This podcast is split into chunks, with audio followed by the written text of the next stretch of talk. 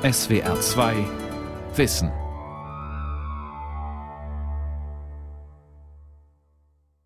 Mit der SWR 2 Aula und dem Thema Sinnfindung und Sinnstiftung, wozu heute noch Religion, am Mikrofon Ralf Kaspari. Angeblich kommt unsere moderne, säkularisierte Zeit sehr gut ohne Metaphysik, ohne den Glauben an Gott aus, und die Zahl der Kirchenaustritte scheint dieser These ja recht zu geben. Zur Selbstverständlichkeit ist es geworden, dass alles, was mit Religion zu tun hat, nicht mehr selbstverständlich ist. So könnte man im Sinne Adornos die heutige Situation beschreiben. Und die Frage bleibt, aber liefert nicht gerade Religion wichtige Werte, Normen, Rituale, ohne die wir nur auf das Hier und Jetzt, auf Eigennutz und Triebbefriedigung, auf Materialismus festgelegt wären? Antworten gibt jetzt Professor Karl Josef Kuschel, ehemaliger akademischer Direktor für Theologie der Kultur und des interreligiösen Dialogs an der Universität Tübingen. Sein Vortrag wurde aufgenommen im Rahmen der Juniorakademie im Gymnasium in Aachen. Es gibt die große Erzählung von der Kritik und dem Bedeutungsverlust der Religion in der Moderne. Und es gibt die Erzählung vom Sinn und dem Überdauern der Religion auch zu Beginn des dritten Jahrtausends. Und beide Narrative muss es im Folgenden gehen. Denn schon mit der Titelfrage, wozu heute noch Religion, schlägt einem die ganze Skepsis von zwei Jahrhunderten neuzeitlicher Religionskritik entgegen. Wer so fragt, setzt zugleich voraus, dass es heute alles andere als selbstverständlich ist, noch Religion zu haben, sprich ein religiös gläubiger Mensch zu sein. Zu viel an Aufklärung ist geschehen. Zu viel Aufklärung über den Verbrauch und Missbrauch der Religion. Philosophische Meisterdenker der europäischen Moderne, von Voltaire und Feuerbach angefangen bis zu Marx, Nietzsche, Freud und Sartre, haben sie Religion nicht ein für allemal als Machwerk menschlicher Einbildung, als Instrument zur psychischen und politischen Unterdrückung, oder als Ideologie zur Vertröstung auf ein Jenseits durchschauen gelehrt? Wer könnte nach all dem noch ernsthaft, das heißt intellektuell redlich, religiös sein wollen und somit sein Leben und Sterben auf eine transzendente Wirklichkeit gründen, die doch ein für allemal als Illusion erkannt ist? Wer dies heute immer noch tut, steht der nicht mehr denn je unter Rechtfertigungszwang?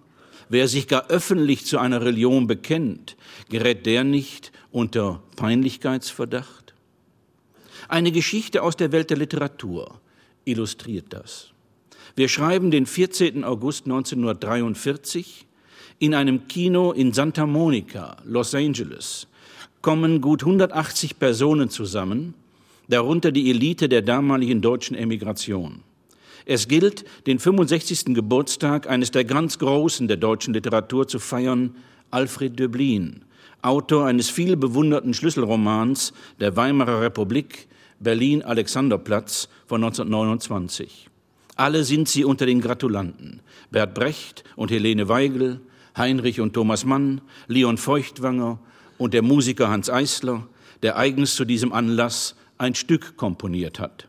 Berühmte Schauspieler wie Fritz Kortner und Peter Lorre lesen Texte von Döblin. Helene Weigel liest eine Rede Brechts vor.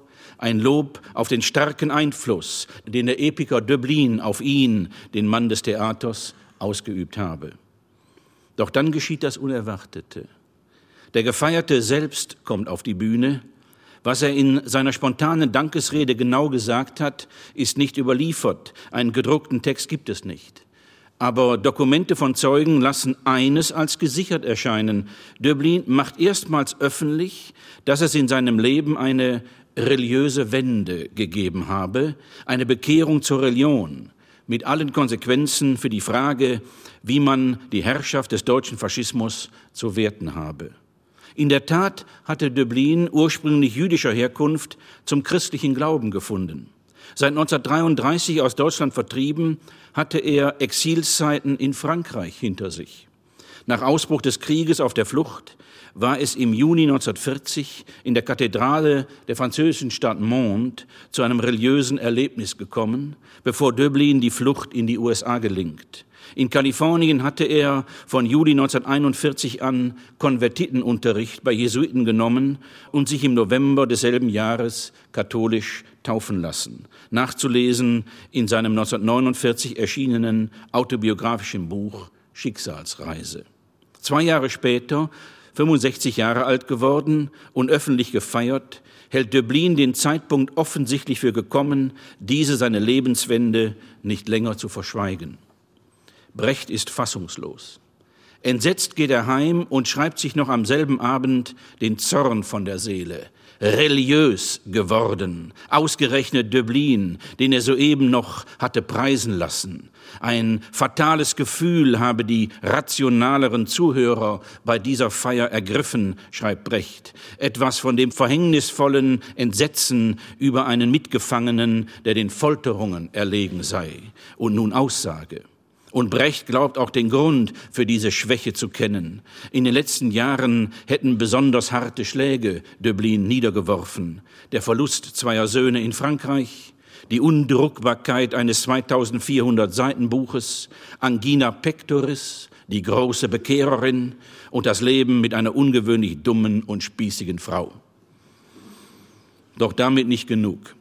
Noch unter dem Eindruck des soeben Erlebten schreibt Brecht ein Gedicht nieder, dem er den Titel Peinlicher Vorfall gibt. Darin heißt es, da betrat der gefeierte Gott die Plattform, die den Künstlern gehört, und erklärte mit lauter Stimme vor meinen schweißgebadeten Freunden und Schülern, dass er soeben eine Erleuchtung erlitten habe und nunmehr religiös geworden sei. Und mit unziemlicher Hast setzte er sich herausfordernd einen mottenzerfressenen Pfaffenhut auf, ging unzüchtig auf die Knie nieder und stimmte schamlos ein freches Kirchenlied an, so die irreligiösen Gefühle seiner Zuhörer Zuhörer verletzend, unter denen Jugendliche waren.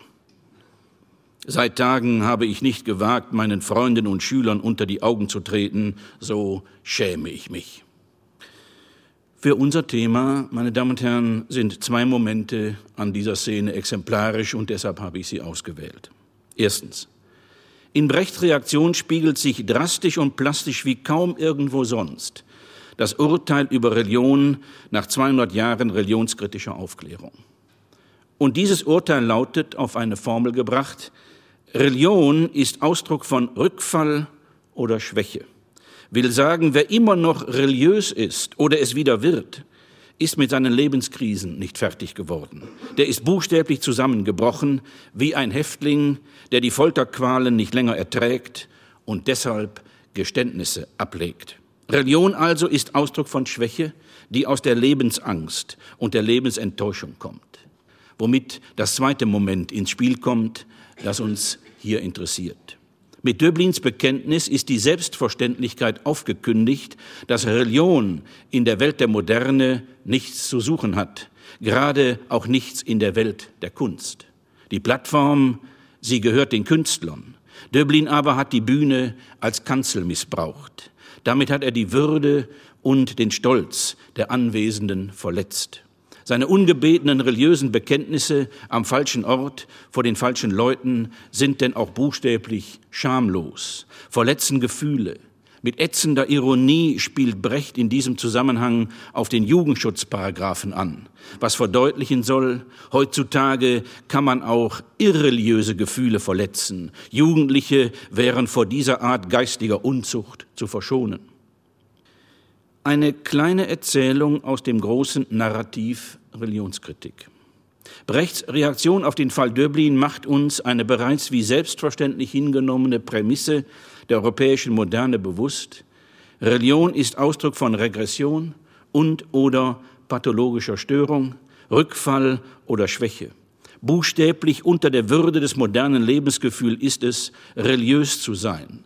Wer es nach den philosophischen Einsichten und geschichtlichen Brüchen immer noch ist, ist entweder unaufgeklärt dumm oder ahnungslos krank. Kurz, der Fall Döblin zeigt exemplarisch, was aus Religion nach der Aufklärung geworden ist, abwechselnd entweder eine Aufkündigung der Vernunft, ein Rückfall ins Reaktionäre, ein Ausdruck nachlassender physisch-psychischer Spannkraft, ein Verrat an der Kunst oder ein Widerruf der Moderne. Wie stehen wir heute, 70 Jahre nach dem Fall Döblin, zum Brechtschen Urteil über Religion?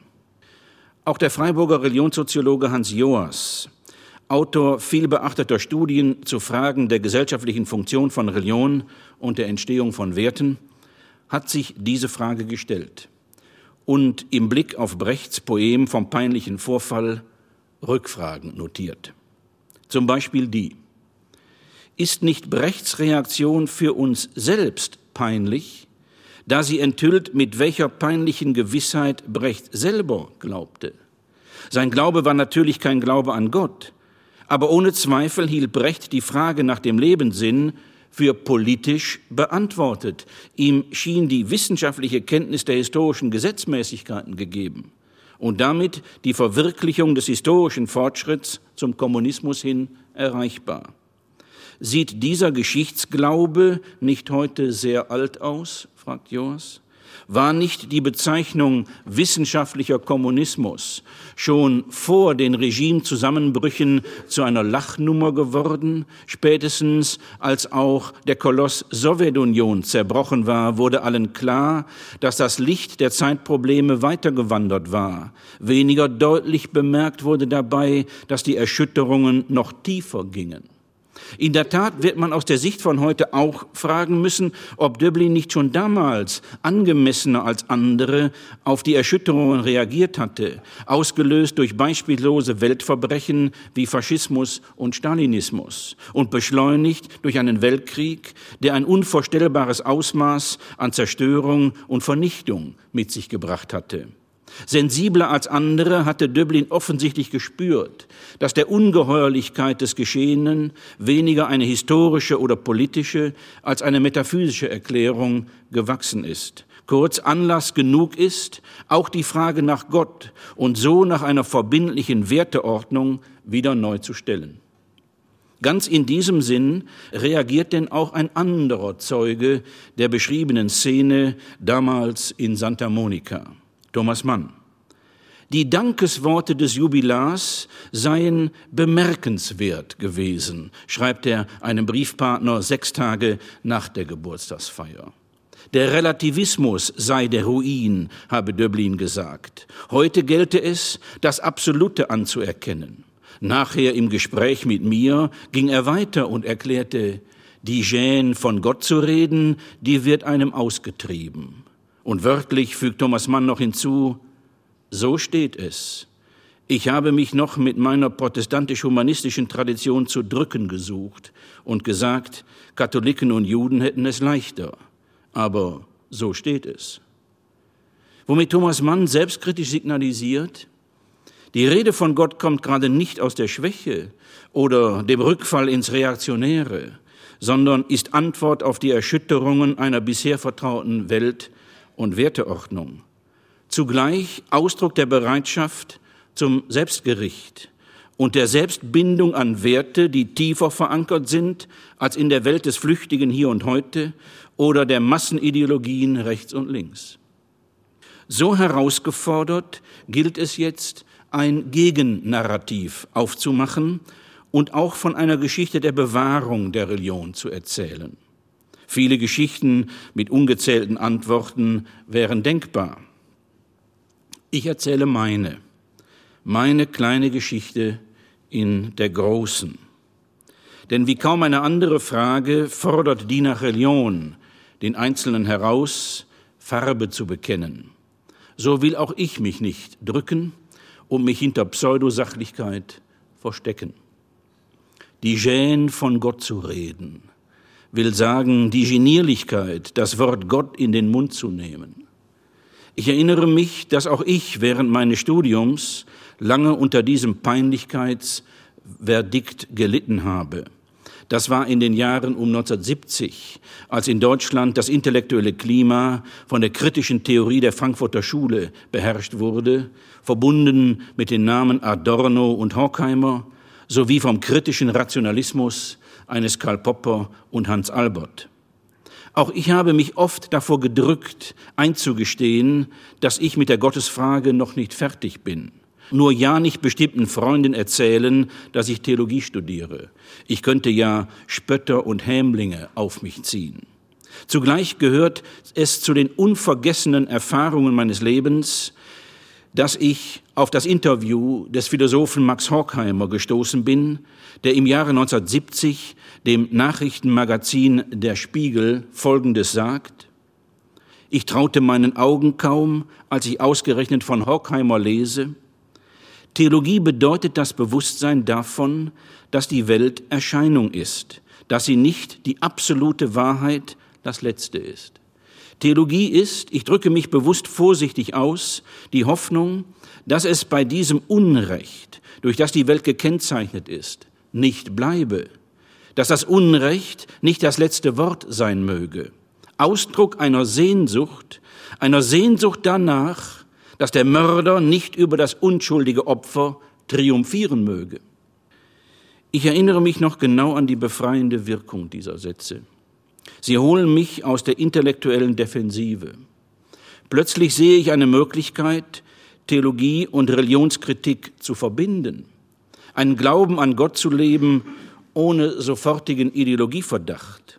Glauben an Gott muss ja nach Horkheimer nicht notwendig Ausdruck der Vertröstung auf ein Jenseits sein, sondern kann radikale Kritik an einer Welt bedeuten, die ihre Eindimensionalität verabsolutiert hat. Glauben an Gott muss nicht notwendigerweise mit Repression oder Regression verbunden sein. Er kann im Gegenteil der Aufdeckung von falschen Macht- und Herrschaftsverhältnissen dienen und zugleich Movens sein von deren Überwindung. Movens von Widerstand und Befreiung. Darauf vertrauen, dass es auch jenseits der Welt eine Wirklichkeit gibt, in die wir Menschen nach unserem Tode hineingehen, eine Instanz, die den Opfern der Geschichte Recht verschafft, heißt das Bewusstsein wachhalten, dass die Machtverhältnisse auf dieser Erde nicht ewig so bleiben und die Mörder in der Tat nicht über ihre Opfer letztlich doch noch triumphieren. Im Raum der Literatur habe ich für diesen Grundgedanken keinen besseren Autor gefunden als den Schweizer Schriftsteller Kurt Marti. In seinem wegweisenden Lyrikbändchen Leichenreden vom Ende der 60er Jahre hat er die mich bis heute prägende Grundüberzeugung in diese Verse gebracht. Das könnte manchen Herren so passen, wenn mit dem Tode alles beglichen. Die Herrschaft der Herren, die Knechtschaft der Knechte, bestätigt wäre für immer. Das könnte manchen Herren so passen, wenn sie in Ewigkeit Herren blieben im teuren Privatgrab und ihre Knechte Knechte in billigen Reihengräbern. Aber es kommt eine Auferstehung, die ganz anders wird, als wir dachten. Es kommt eine Auferstehung, die ist der Aufstand Gottes gegen die Herren und gegen den Herrn aller Herren, den Tod. Ich begriff, dem Tod die Macht zu lassen, heißt, den Mächtigen dieser Erde in die Hände zu spielen und die Strukturen von Macht und Ohnmacht letztlich unangetastet zu lassen. Der Tod wäre dann gerade nicht der egalitäre Schnitter, der alle gleich trifft, vielmehr ein Komplize der Mächtigen. Die Opfertoten, sie wären endgültig tot. Keine Erinnerung mehr an sie, die über privates Trauern oder Erinnern hinausginge. Kein Eingedenken des Unrechts, das ihnen geschah.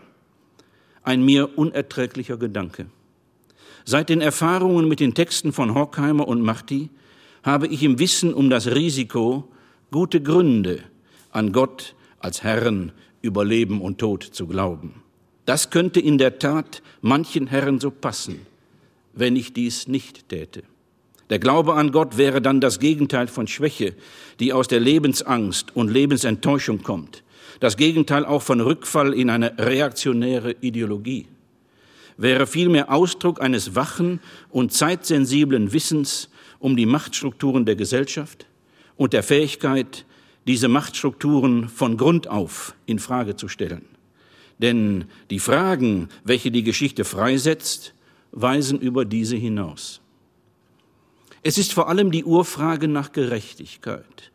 von der man sich nur um den Preis des Fatalismus oder Zynismus achselzuckend abwenden kann.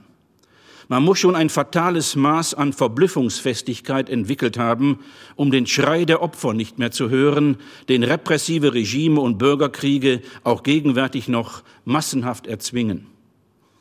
Lebenserfahrungen haben mich denn auch in meiner Überzeugung bestätigt, dass wir Menschen etwas in uns tragen, was ich ein Hiob-Gen nennen möchte, die Fähigkeit und den Willen, uns gegen himmelschreiende Unrechtsverhältnisse aufzulehnen und mit unseren kritischen Fragen auch Gott selbst zu konfrontieren. Gott aber wäre die Infragestellung dieser neuen Machtverhältnisse. Religion wäre unter solchen gesellschaftlichen Voraussetzungen nicht mehr Instrument der Unterdrückung, sondern Anwalt der Freiheit und Unverfügbarkeit des Menschen. Der Unverfügbarkeit der Würde des Menschen, die den prophetischen Religionen zufolge in der Unverfügbarkeit Gottes begründet ist.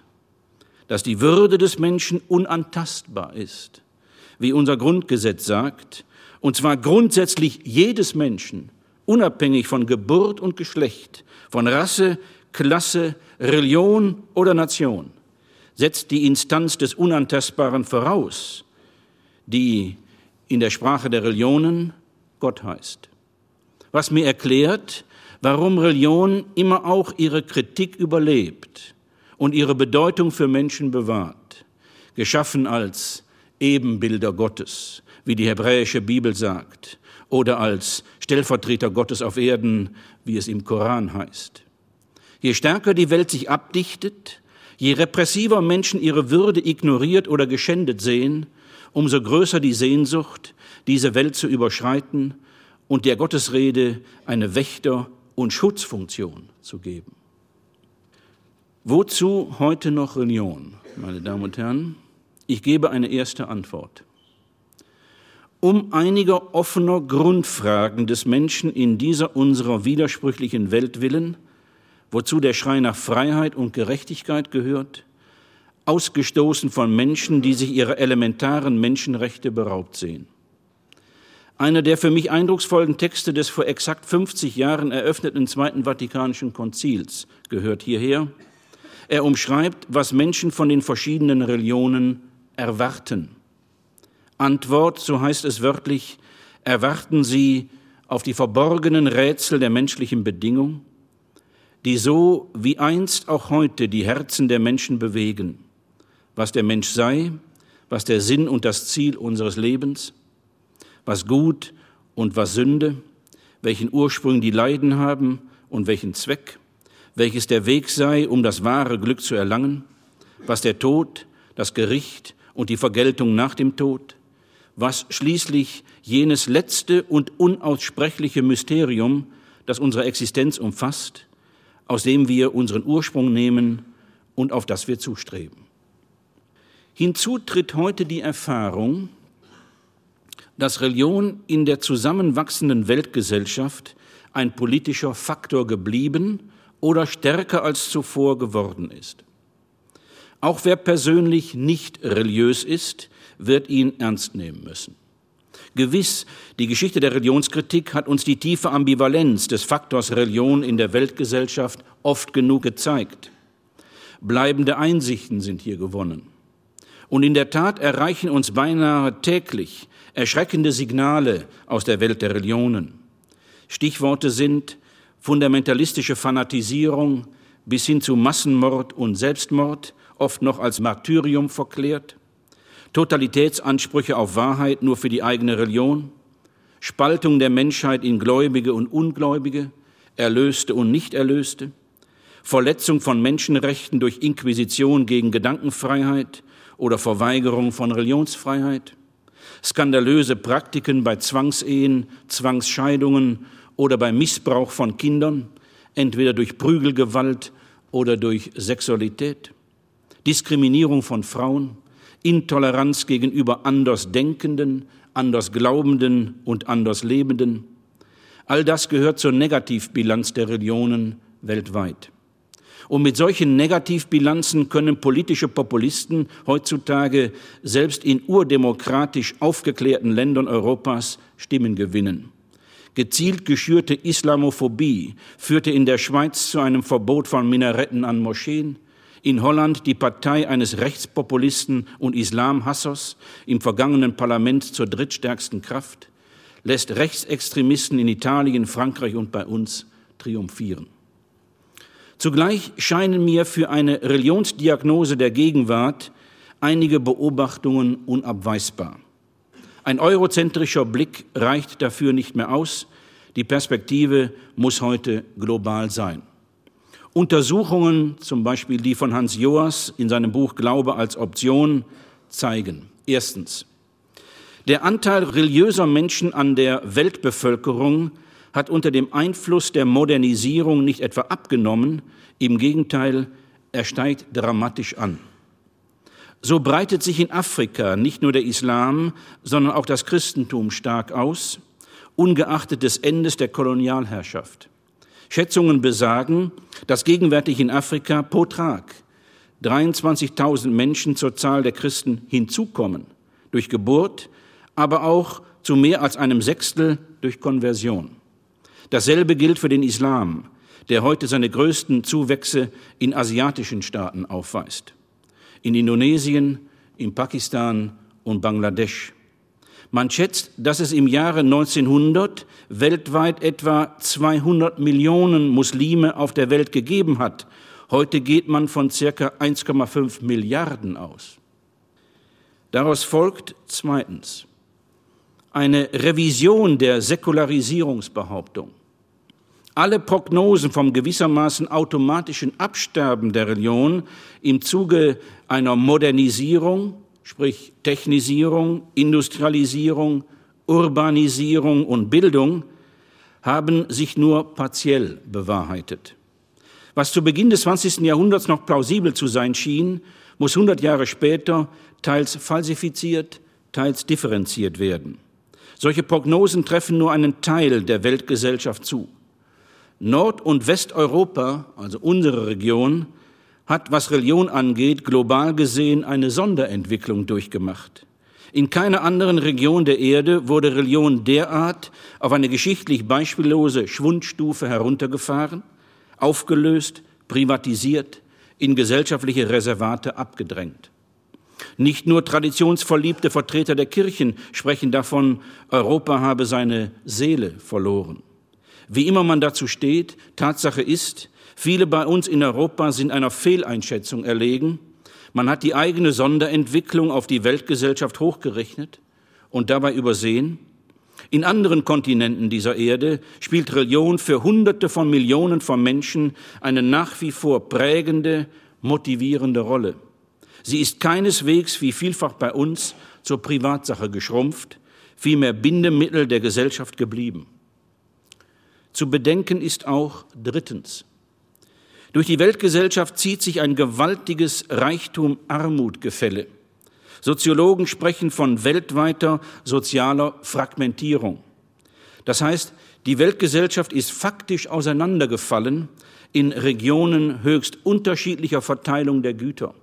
Der Protest der Modernisierungs- und Globalisierungsverlierer artikuliert sich heute in religiöser Sprache, insbesondere im Raum des Islam und des Hinduismus.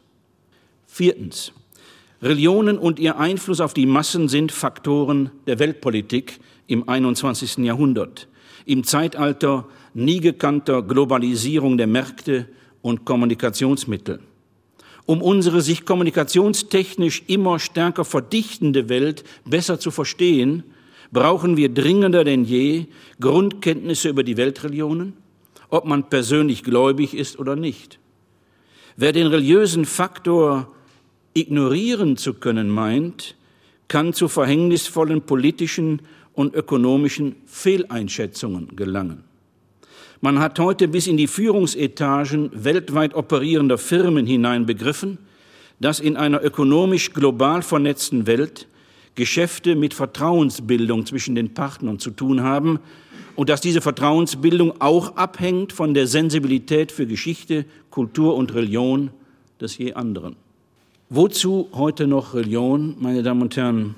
Vier Antworten hat mein Narrativ über die Bedeutung von Religion in der Moderne bis in die Gegenwart hinein ergeben. Ich danke Ihnen für Ihre Aufmerksamkeit.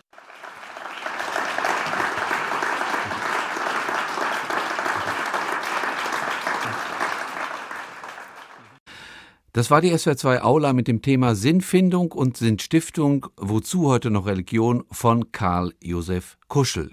Sie hörten die Wiederholung einer Sendung aus dem Jahr 2012. Sie können diese Sendung wie immer nachhören oder nachlesen.